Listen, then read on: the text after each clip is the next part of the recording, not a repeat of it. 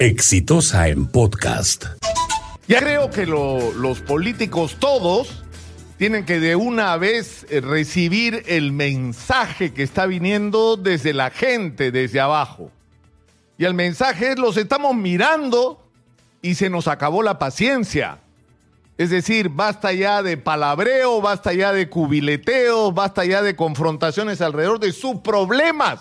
Es decir, cada uno defendiendo a su corrupto, ¿no es cierto? Y están preocupados en cómo cuidarle las espaldas a su corrupto y no cómo enfrentar los problemas del país. En eso nos hemos pasado meses, de meses, de meses, sin preocuparnos por los reales problemas nacionales. Y el mensaje le tiene que llegar a Martín Vizcarra y también a los señores congresistas que acaban de ser electos. La gente quiere respuestas a sus problemas y quiere tener instituciones que merezcan respeto.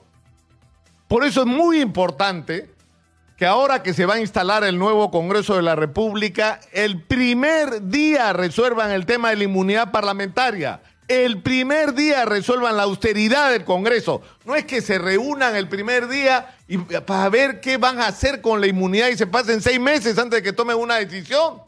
O que empiece una discusión sobre la austeridad en el Congreso y se pasen 12 meses discutiendo cómo van a hacer reducciones. Lo, tienen que decidir ahora. Antes de que se instale ese Congreso, todas las bancadas tienen que juntarse para tomar decisiones y no solamente sobre esto. Hay un montón de puntos de agenda que son absolutamente sociales y que son una demanda de la gente. Y que no solamente tiene que ver en el nivel que corresponde la intervención del Congreso en la crisis de inseguridad ciudadana, la necesidad del Congreso intervenga en temas como las tasas de interés que son criminales y que están asfixiando a los, pequeños empresarios, sobre todo y a la gente común. Tienen que intervenir sobre el tema de las AFPs y la situación absolutamente insostenible de los jubilados en el Perú.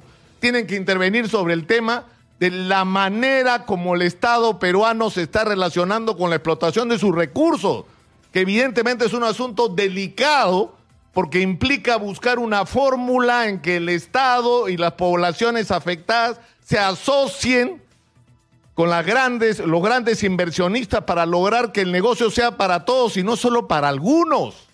Que la explotación de nuestro mineral, de nuestro gas, de nuestro petróleo, de nuestra pesca, porque hay que agregar también la pesca porque es un recurso de todos los peruanos y no de cinco familias, es de todos los peruanos, sirva para la gente. Es decir, para eso debería servir la explotación de esos recursos, no para fabricar unos cuantos millonarios, sino para ayudar a resolver los grandes problemas del país. Entonces yo creo que el mensaje que tienen que recibir los congresistas es que la gente los está mirando y que la gente ya no tiene tolerancia, tolerancia cero es lo que tiene la gente. Y el mensaje este de la gente va a esperar que el primer día que se instale el Congreso, esa, esa especie de sensación, la gente va a estar muy atenta ese primer día.